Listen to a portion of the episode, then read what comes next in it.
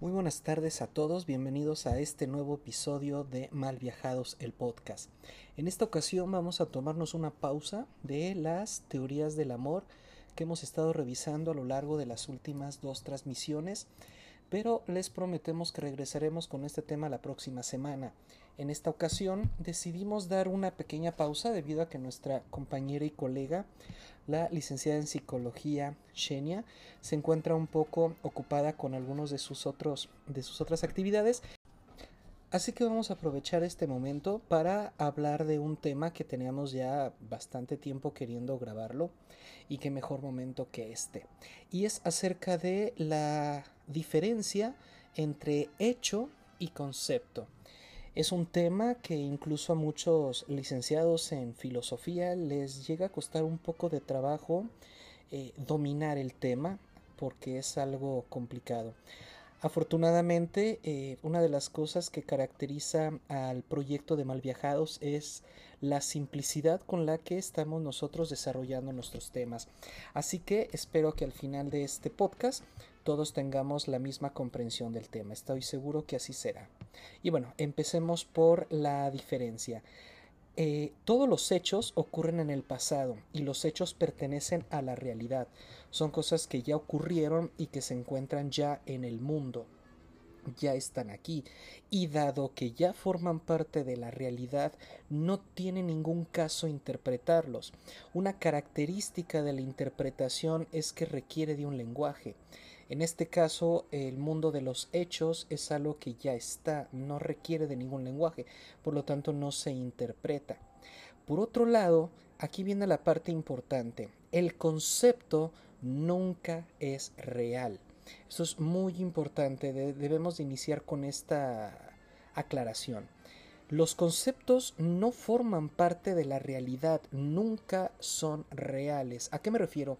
A que cualquier concepto no es otra cosa sino un discurso, una idea, un, uso de lenguaje para expresar una idea, pero en tanto que idea no forma parte del mundo. Si bien hace muchos siglos Platón ya había dicho que el mundo se dividía en dos, el mundo de las cosas y el mundo de las ideas, él establecía que había una relación entre imagen y, este molde y creación.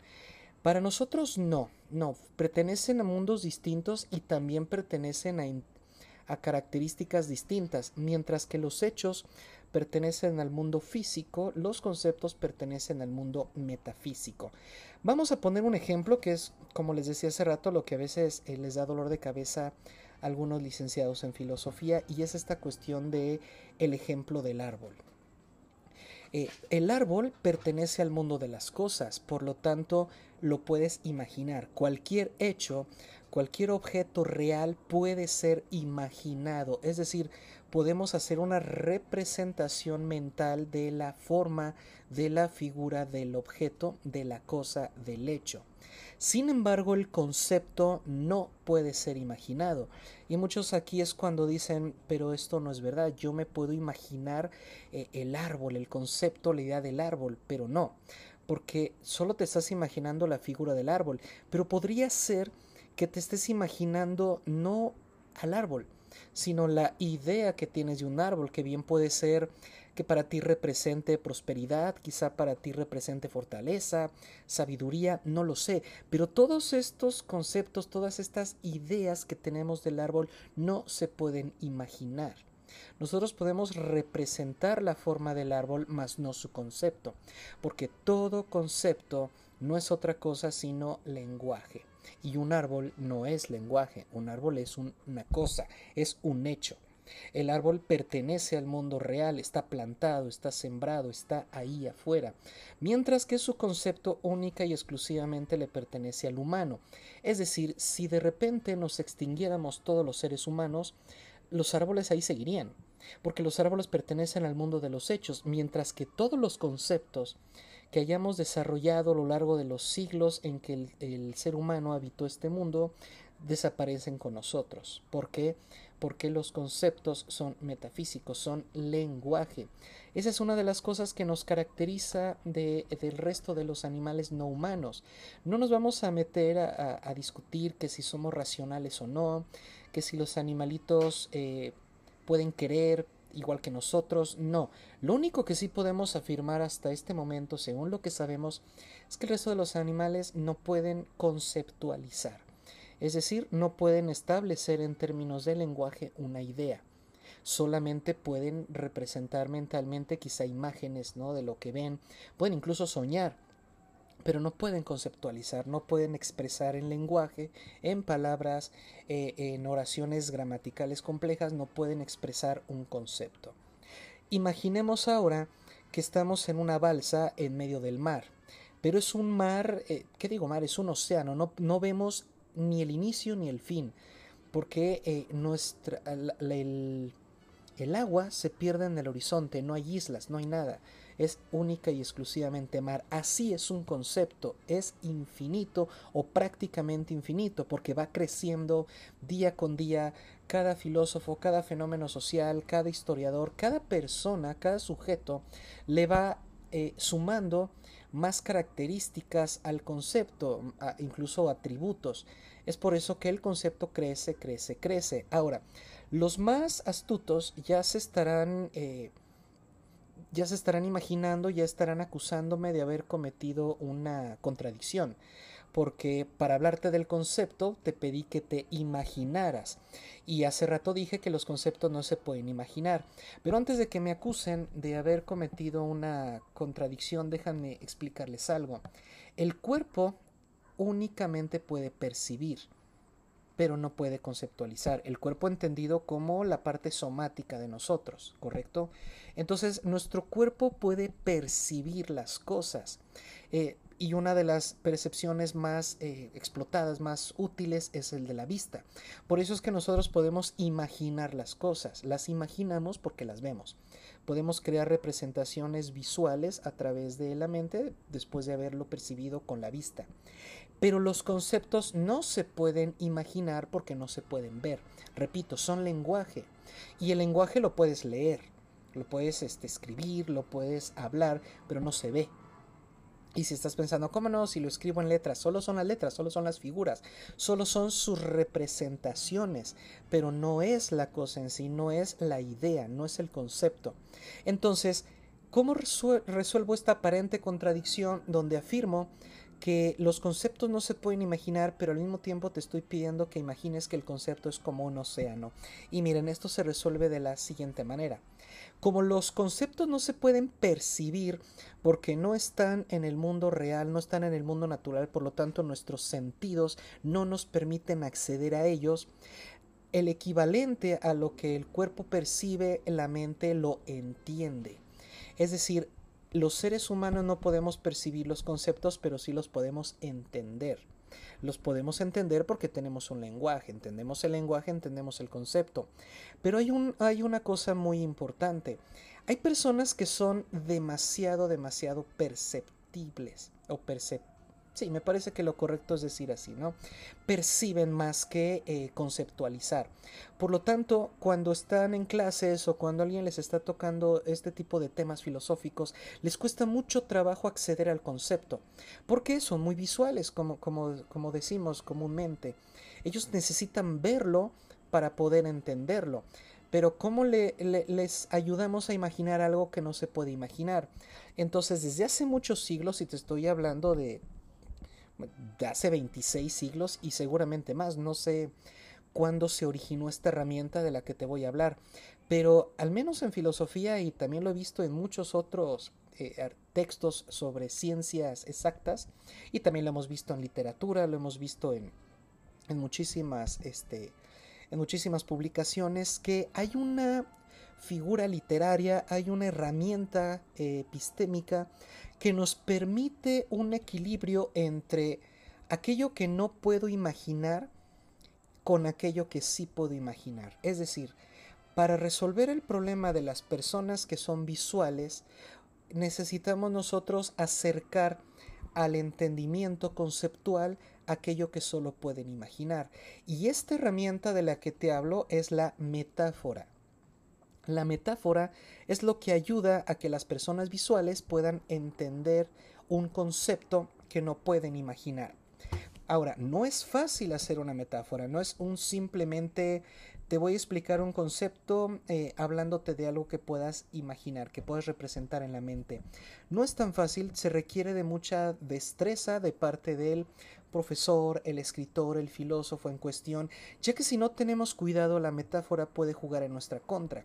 Una característica para que la, la metáfora sea realmente óptima es que a pesar de que yo te esté mm, eh, intentando mostrar en términos visuales, en términos figurativos, un concepto, debo tener cuidado de que te concentres en el sentido del concepto y no en la imagen.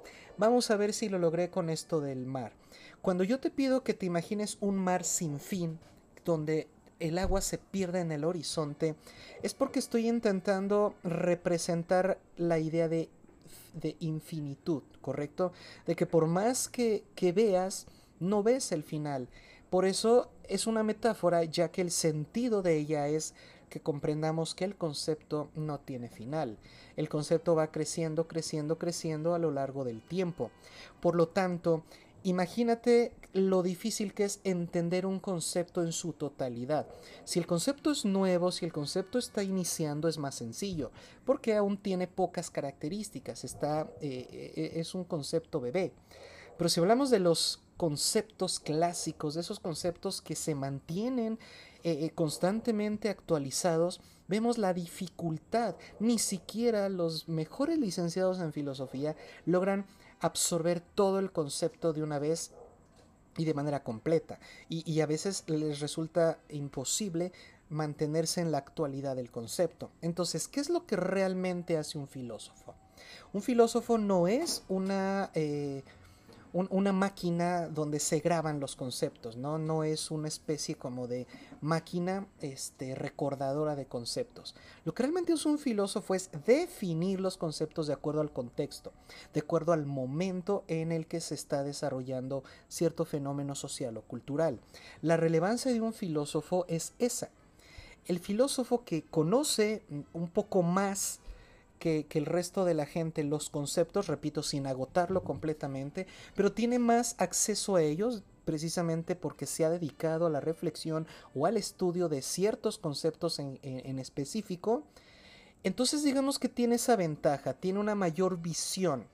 En el ejemplo de la balsa es como si él no viera lo mismo que tú, viera más porque tiene prismáticos, no binoculares. Entonces, en ese momento imagina en esta misma metáfora que tienes sed. Entonces tomas tu cantinflora y la sumerges eh, en el mar para de ahí tomar un poco de agua. No le hace que esté salada, lo que quieres es quitarte la sed. Recuerden que es una metáfora. No nos vayamos, no nos perdamos con los detalles como eh, eh, la sal. ¿Correcto? Aquí lo importante es entender que esa pequeña porción de agua que nosotros estamos recogiendo en esta cantinflora representa la definición en este momento donde nuestro personaje tiene sed, requiere de este enorme océano tomar un poco de agua para mantenerse este, pues hidratado. De esa forma, el filósofo lo que hace es tomar una pequeña porción de este océano llamado concepto y esta pequeña porción le llama definición. Es decir, si tú tienes algún problema eh, entendiendo el concepto de justicia, por poner tan solo un ejemplo, no cometas el error de ir a, ok, definamos el concepto de justicia desde sus orígenes. Y, no empiezas a hacer un recorrido histórico de a ver en dónde, en qué cultura, en qué periodo se, se dio la primera palabra justicia y cómo ha ido cambiando a lo largo del... En lo que tú terminas de hacer ese recorrido es posible que ya el concepto de justicia que te interesaba haya cambiado. ¿Por qué? Porque no se trata de ser un erudito, no se trata de conocer todo el concepto, se trata de entender el concepto en este momento. En este momento de, tu vida, por alguna razón, para ti es importante entender lo que es la justicia. Entonces, desde tu perspectiva, desde tu tiempo, se trata de hacer una reflexión sobre este concepto. Entonces, vamos a definirlo. Vamos a ver cuáles son las características necesarias y suficientes que satisfagan tu necesidad de definir este concepto. No se trata de comprenderlo completamente, sino de definirlo. Ahora, en términos de la consultoría filosófica, esta separación entre los hechos y los conceptos han resultado ser, en términos, repito, de terapia filosófica, muy, muy importantes, muy trascendentales y muy útiles para la cura de frustraciones, de inseguridades, de ansiedades y angustias. Seguramente te estás preguntando, no, no, no sé cómo una división entre física y metafísica pueda servir. Y déjenme compartirles esto. Cuando nosotros eh, queremos hablar de quiénes somos, cuando queremos decirle al mundo, mira, yo soy así, muchas veces creemos que lo, que lo ideal es no hablar de nuestras virtudes, quizá tener una actitud o un perfil un poco más bajo, más humilde, más sencillo, decir, eh, yo no soy tan bueno, la verdad es que no sé mucho, eh, no cuenten conmigo para grandes retos. Es decir, nos vamos minimizando y, en muchas ocasiones decimos, es que es más honesto o, más sincero eh, hablar de manera humilde que hablar de nuestras virtudes. Bueno, fíjense eh, cómo esto que estamos hablando de la diferencia entre hecho y, concepto nos puede ayudar a resolver esta cuestión de hablar de quiénes somos. Sin importar si tú hablas de ti de manera mediocre, si hablas de ti de manera humilde o si hablas de ti de manera, este, ¿cómo decirlo?, vanidosa, no importa porque absolutamente eso que estás diciendo de ti es un concepto de ti. O vaya, te estás definiendo, te estás mostrando al mundo a través de un lenguaje. Y ya hablamos de que el lenguaje no forma parte de la realidad. No importa lo que digas de ti, no es real. Así digas que eres lo mejor o digas que eres lo peor, ninguna de las dos es real porque ninguna de las dos forma parte de la naturaleza. Todo lo que puedas decir de ti es un concepto, una idea, vaya, es tan solo una especie como de te estás apropiando del concepto ser humano, estás tomando ciertas características que crees que te definen y solo estás haciendo eso, una definición de ti pero en ningún momento podemos afirmar que esa definición que haces de ti es real. ¿Por qué no es real? Porque es tan solo lenguaje, pertenece a una naturaleza metafísica. No importa lo que digas, no es real.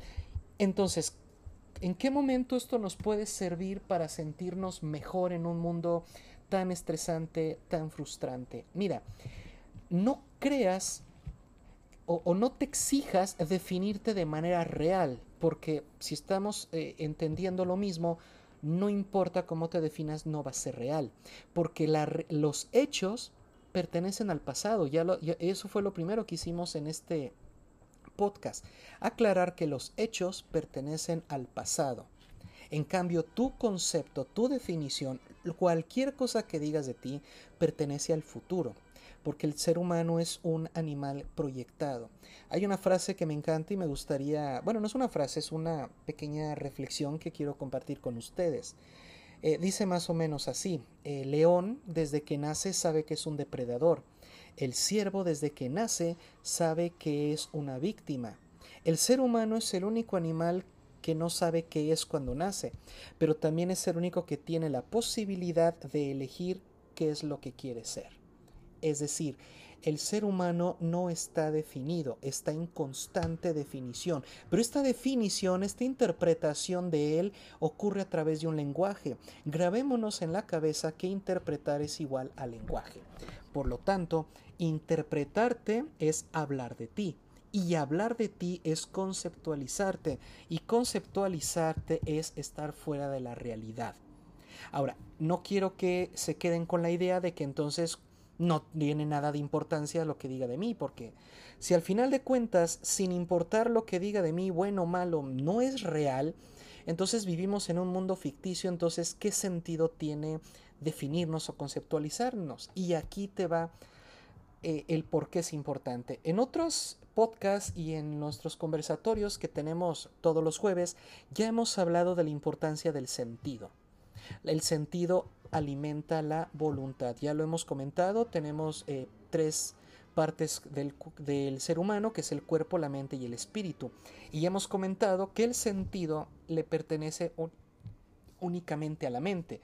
La mente es la única que puede desarrollar un sentido y que trabaja por voluntad. Ni el espíritu ni el cuerpo trabajan por voluntad, solo la mente. Y la mente también hemos comentado, trabaja con conceptos, trabaja con lenguaje, ¿no? Vamos viendo cómo cada área anatómica del, del ser humano le corresponde sus propias características y sus propios procesos. Entonces, continuamos. La importancia de nosotros definirnos, si bien es cierto que no es real lo que decimos de nosotros, sí es verdad que nos da un sentido. Y ese sentido alimenta la voluntad. Vamos a poner un ejemplo. Imagina que en este momento te defines como el ser más humilde, sencillo, poco importante, poco relevante y absolutamente nada trascendental. Si bien es cierto que nada de eso que acabas de decir es real, solo son palabras, y tus palabras no pertenecen al mundo real, solo al mundo de los conceptos, de las ideas, y no hay forma de que demuestres lo que estás diciendo, también es cierto que ese, ese discurso que estás haciendo de ti va a ser el sentido de tu vida, va a formar tu carácter, porque si de verdad crees en eso que acabas de decir de ti, eh, si de verdad crees en esa conceptualización tan, tan terrible que acabas de hacer de ti, eso es lo que va a formar tu carácter y eso es la manera en que te vas a conducir y comportar en, en la realidad. En otras palabras, si bien el concepto no es real, influye muchísimo en el comportamiento del ser humano en la realidad. Digamos que el ser humano no se conecta con la realidad únicamente con el cuerpo, como hacen la mayoría de los animales no humanos. El ser humano necesita algo más que un cuerpo para conectarse a la realidad. El ser humano no puede evitar conectarse a través de los conceptos. En otras palabras, las ideas que tengas en tu mente condicionan tu comportamiento. En el caso contrario, si tú hablas bien de ti, eh, te expresas de ti de forma maravillosa, de forma tan positiva, de una forma tan segura, eso también va a marcar tu carácter. Claro, si de verdad crees en lo que estás diciendo, por supuesto. Entonces, si bien ni ninguno de los dos casos son reales, solo son conceptos que tienes de ti, sí modifican tu carácter. ¿Por qué? Porque le dan sentido a tu forma de ser. Es decir, en el primer caso, la persona que piensa que no es absolutamente nada relevante, ¿qué sentido crees que le está dando a su vida? Pues de entrada yo creo que él cree que su vida no tiene sentido alguno o que no tiene nada de sentido lo que él pueda decir o hacer en el mundo. Y eso es lo que va a marcar su comportamiento. En el caso contrario, hemos visto cómo las personas que son muy seguras de sí, se nota esa seguridad, esa actitud. No significa que alguno de los dos logre algo. Porque repito, los conceptos no forman parte de la realidad. No porque ya te definiste, automáticamente se te van a dar las cosas. No se queden con la idea de que lo que nosotros estamos proponiendo es una actitud, eh, positiva, optimista, de que creer que lo puedes, lo vas a conseguir. No, tampoco. No se vayan con esa idea. No importa lo que digas de ti, no es real. Y no porque tú pienses eh, poco de ti, te va a ir mal, o no porque pienses muy bien de ti, te va a ir bien. Lo único que realmente tiene relevancia del concepto de ti es cómo va a condicionar tu actitud y tu carácter. Punto. Nada más. Y si tienes una, una, visión positiva de ti, tienes que trabajar para lograrlo. Vamos a hablar de algo llamado utopía. Durante muchos siglos se ha entendido que utopía significa ningún lugar es decir, no existe. Y si no existe, entonces no está, y como no está, no podemos llegar a él. Y durante mucho tiempo el término utopía ha sido relegado al olvido o ha sido considerado como propio de fantasías, de sueños, de ilusiones, pero nada que realmente importe en términos eh, productivos o realistas. Sin embargo, recuerdo que, no sé si fue el primero, pero para mí sí fue el primero que, que me, que me enseñó el, maestro Luis Villoro, que tuve la, la gran oportunidad de ser su estudiante aquí en la universidad. Recuerdo que él hablaba de que es necesario tener una utopía en nuestra vida, porque si bien es cierto que nunca vamos a llegar a ello, nos da una dirección. Esa palabra dirección, para los que han estado al pendiente de nuestros podcasts y conversatorios, recordarán que tuvimos un podcast llamado ¿Qué onda con el control? donde mencionamos que una característica básica del control fundamental es la dirección. Entonces empezamos a, tejer nuestros hilos, ¿no? Filosóficos. El hecho de que tú tengas un concepto muy padre de ti, muy positivo o hasta ambicioso, te da una dirección te da un sentido, forma parte del control.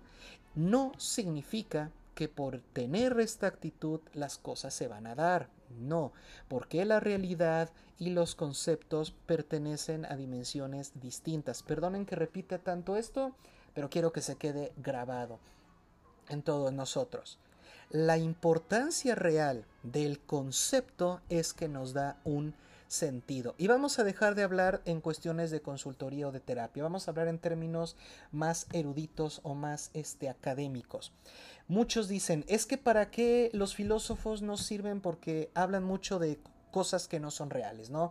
Hablan de mundos fantásticos que no pueden ocurrir. Bueno, es que eso que acabas de decir tampoco es real. Todo lo que se ha expresado en lenguaje no es real, solo es lenguaje. Pero nos da un sentido. Si nosotros eh, los filósofos eticistas nos paramos a dar un discurso sobre los valores, sobre las virtudes, y tú eres de los que en el público están pensando, bueno, pero ¿por qué hablan tanto de virtudes si yo veo que en el mundo no las hay? Si yo veo que el mundo cada vez es más corrupto, el mundo, atención, el mundo humano. ¿Por qué la corrupción o, la, o el vicio, que es lo opuesto a la virtud, tampoco son reales? Son acciones humanas que derivan de ideas o de pensamientos, es decir, conceptos humanos. Tú dirás, entonces, ¿cómo un concepto humano da el brinco a la realidad? ¿Cómo es posible que alguien tenga la idea de la corrupción y vaya y la ejecute? Porque tiene mucho que ver con que le está dando dirección. Hay personas que caen en la corrupción o en cualquier vicio porque creen que es la mejor opción, creen que es la única salida que tienen. Están tan convencidos de esta idea que el concepto que ellos tienen en ese momento de vicio, de corrupción, adquiere un nuevo valor. En otras palabras, los conceptos son importantes en el ser humano porque nos dan un sentido. Aunque nosotros hablemos de virtudes y ustedes se nieguen en, dar el valor de esto, no porque nosotros los filósofos hablemos de conceptos que parecen fantásticos, que parecen imaginarios e imposibles, son necesarios. Son necesarios porque nos dicen, es que hacia allá tenemos que dirigirnos. Y si te estás preguntando, ¿y por qué entonces después de tantos siglos de filosofía y filósofos que están hablando de mundos óptimos, de lo que debería de ser, ¿por qué entonces no lo hemos logrado? Porque las personas no solo, no solo conceptualizan lo que un filósofo dice, también conceptualizan lo que la sociedad dice. Y muchas veces la sociedad pues le lleva la contraria al filósofo. Miren, pongamos el siguiente ejemplo. Todos los seres humanos, absolutamente todos, somos conceptualizados. Y si no es por ti, es por alguien más, por la tradición, por la familia, etc. Desde que naces ya se te está conceptualizando, ya se te está idealizando. Y no hablo de idealizar en el sentido positivo, hablo de idealizar a secas. Ya se están haciendo una idea de ti, ¿no? Desde que ven cómo hablas, cómo te expresas, cómo actúas, cómo juegas, cómo te ya desde ahí están diciendo, mm, este pinta para esto, a mí se me hace que este va a terminar en el otro, a mí se me hace, en fin, ya nos están conceptualizando. Y si tú no tomas control de tu concepto y no te defines a ti mismo, serás definido por los demás, por la sociedad, por la tradición. Es ahí donde, por favor, subrayo esto, es ahí donde se nota la importancia de conceptualizar.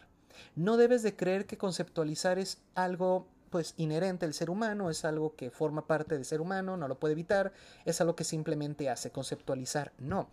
Conceptualizar es importante, es fundamental, porque a partir de esa consideración eh, conceptual que tengas de ti, la forma en que te definas marcará tu actitud y tu carácter, definirá los comportamientos que tengas en sociedad.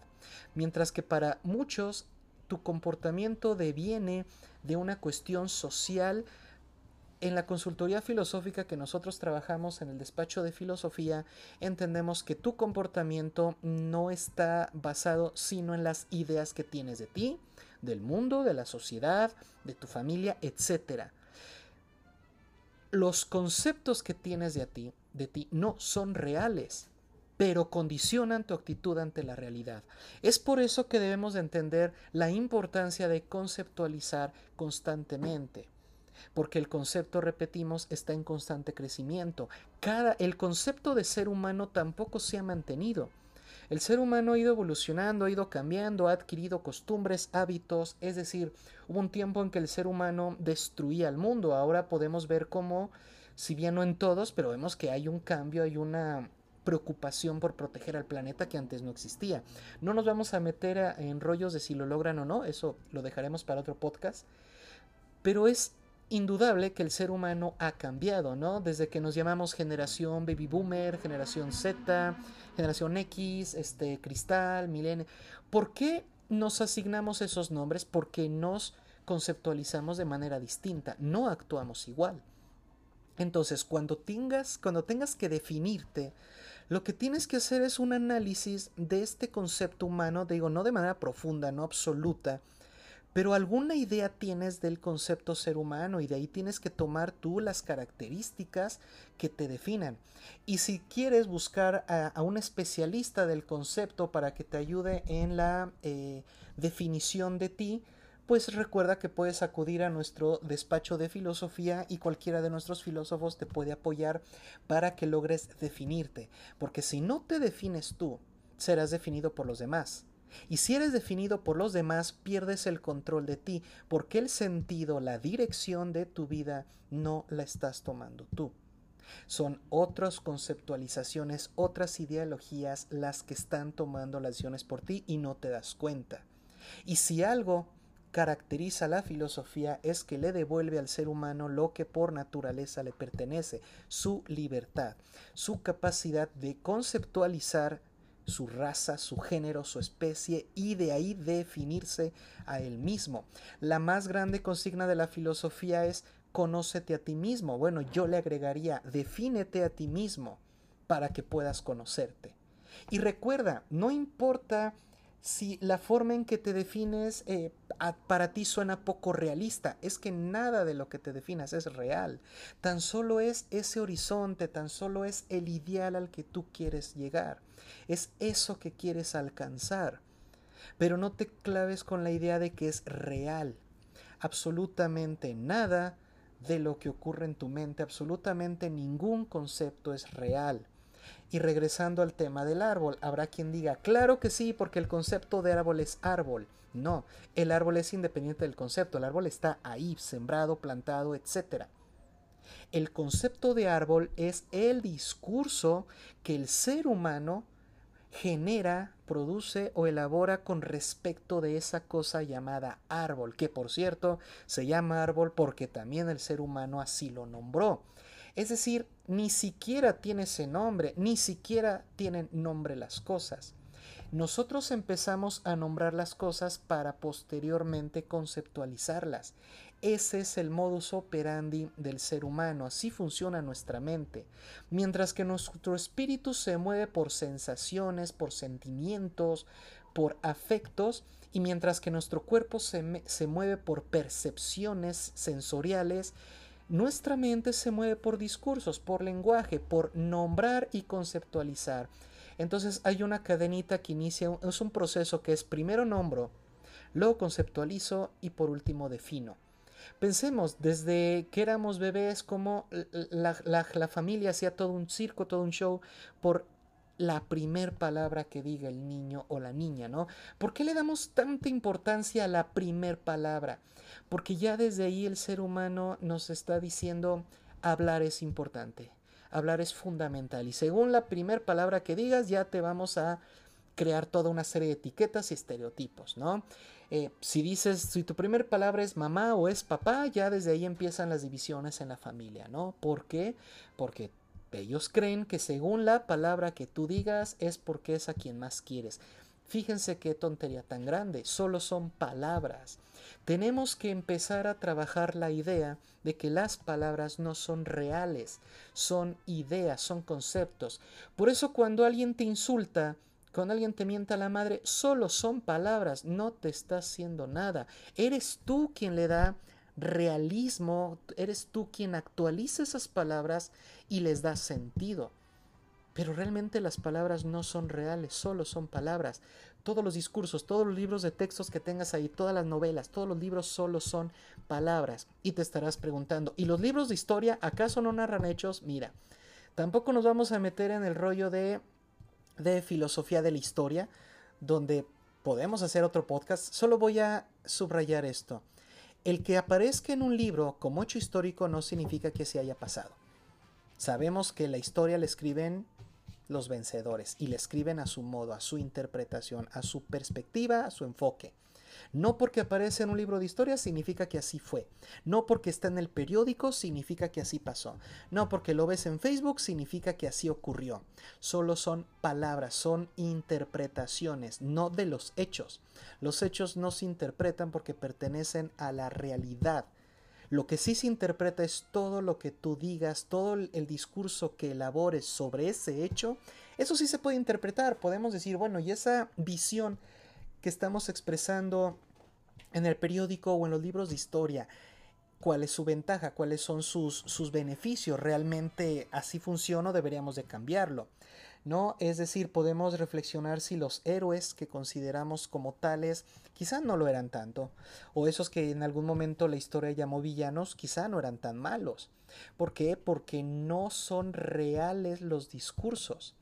Pero la sociedad, la cultura, la tradición los vincula con la realidad, al grado de que el ser humano vive tanto en un mundo conceptual que cree que el concepto que tiene es real. Hay personas que dicen, es que las cosas son así porque así las pienso yo. Incluso todo esto que te estoy diciendo tampoco es real, solo son palabras, solo son conceptos y definiciones que tu servidor comparte contigo. Pero seguramente tú tendrás conceptos y definiciones distintas y dirás, no, yo pienso diferente. Y resulta que ni tú ni yo tenemos la verdad, porque ni tú ni yo todo lo que digamos es real. Solo son las interpretaciones, son las ideas, los discursos, la forma en que nosotros hilamos con palabras una idea, una teoría, un concepto. Para ya eh, ir cerrando este podcast que me tocó ahora grabar en solitario, ya tenía tiempo que no lo hacía, esperemos que, que los próximos este, podcasts sea otra vez acompañado. Ya para ir cerrando, reflexiona esto. No pienses que por hacer un concepto de ti, por idealizarte, por proyectarte, estás cometiendo una fuga de la realidad. Es que siempre te estás fugando. Pregúntate más bien por el sentido de representarte así. ¿Realmente te ha convenido? ¿Realmente te ha resultado productivo, beneficioso, útil? La forma en que te has venido definiendo? Si tu respuesta es sí, perfecto, sigue así, vas muy bien. Pero si tu respuesta es no, me parece que la forma en que me defino, que me conceptualizo, en lugar de aportarme, me ha restado, me ha provocado conflictos, incluso crisis, entonces yo te invito a que te reinventes, redefínete. No tengas miedo a decir, es que si subo mis expectativas, ¿qué tal si fallo? Es que tus expectativas no son reales. No puedes fallar porque nunca fueron reales. No porque lo visualizaste quiere decir que así va a ser o no va a ser. Es que simplemente no es real. Es tan solo la dirección que estás tomando. Es el modelo al que tú te quieres acercar. Y esa dirección, junto con el sentido, es lo que va a fortalecer la voluntad. Recordemos que en qué onda con el control hablamos de que la filosofía vectorial o la filosofía del control se compone de dirección, magnitud y sentido. Ahora ya queda un poquito más claro de dónde sale la dirección. La dirección sale de los conceptos, de la forma en que nosotros definimos algo, de ahí surge la dirección. Segundo, el sentido El sentido nace precisamente de qué tan convencidos estamos de esta definición, de esta conceptualización que estamos haciendo. Y por último, la voluntad es similar a la magnitud, a la velocidad o a la fuerza. Entonces, una mente filosóficamente hablando, de acuerdo a nuestra consultoría, de acuerdo a nuestra filosofía terapéutica, una mente sana es una mente cuya dirección su sentido y su voluntad funcionan de manera óptima, trabajando juntos para desarrollar su plena humanidad. Para alcanzar el pleno desarrollo humano es importante que entendamos que los conceptos son necesarios pero no son reales son necesarios pero no son suficientes. Requieren que nosotros trabajemos para poco a poco irnos acercando a ese concepto, a esa idealización que hemos realizado. Y si en algún momento queremos cambiar el concepto, lo podemos hacer, porque el concepto nunca es algo terminado, nunca está acabado. Por lo tanto, si con tu experiencia vas viendo que necesitas ir modificando tu definición, cámbiala. Cámbiala. Obviamente al, al momento de que cambias tu concepto, se modifica tu dirección, pero si sigues convencido, convencida de que eso es correcto, tu sentido no disminuye, por lo tanto tu voluntad permanece. Me gustaría escucharte también a ti, lamentablemente el podcast pues es en una sola dirección, pero recuerda que tenemos un grupo de filosofía, tenemos nuestra nueva página de Facebook para publicar que se llama Mal Viajados, donde nos puedes ahí eh, poner todos tus comentarios, todas tus ideas, incluso si quieres eh, participar con nosotros en un podcast. También haznos llegar tu solicitud o si quieres simplemente proponer temas, recuerda que Mal Viajados es filosofía de autor, filosofía para todos. Por lo tanto, están invitados a formar parte de nuestra comunidad de aprendizaje. Por mi parte sería todo. Nos vemos la próxima semana. Chao.